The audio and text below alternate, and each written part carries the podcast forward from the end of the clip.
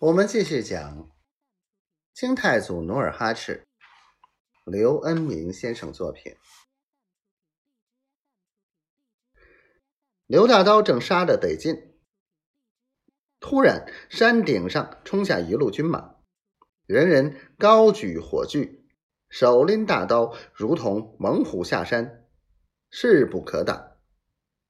刘大刀映着火光看去，只见三面大旗上都写着“斗大”的“杜”字，他禁不住自语道：“杜总兵来助我也。”刘大刀话音刚落，忽然一员大将已飞到马前。只见那员大将头戴金盔，身穿铁甲，由于火光刺眼，他一时未能看清来者何人。刘大刀刚想发问，那将军抢先问道：“你莫非就是刘总兵？”卑职正是。刘大刀话未说完，只见来将以迅雷不及掩耳之势举刀劈下，刘大刀一声惨叫，落下马来。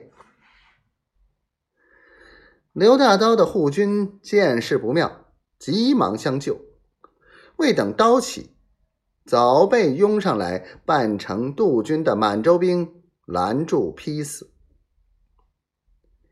明军见领兵大帅被杀，一个个便无心恋战，纷纷逃命。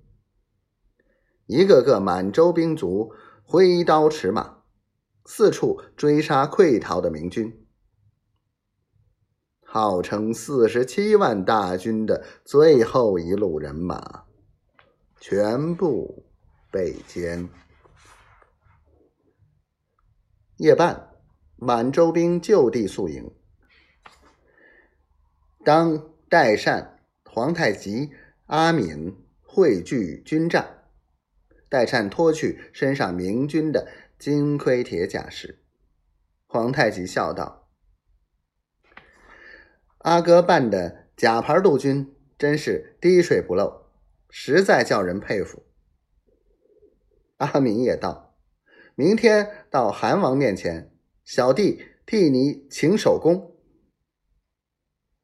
代善咕咚咕咚的喝了两碗水，用衣袖一抹嘴唇，说道：“萨尔湖之战仅是初战，大战还在后头，立功的机会多着呢。